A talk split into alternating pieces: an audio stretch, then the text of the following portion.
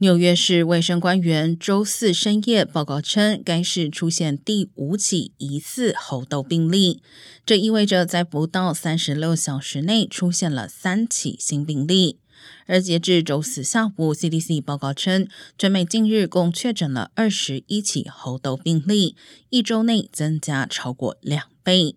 在全球范围内，世卫组织已收到来自非洲以外三十个国家超过五百五十起确诊病例的报告。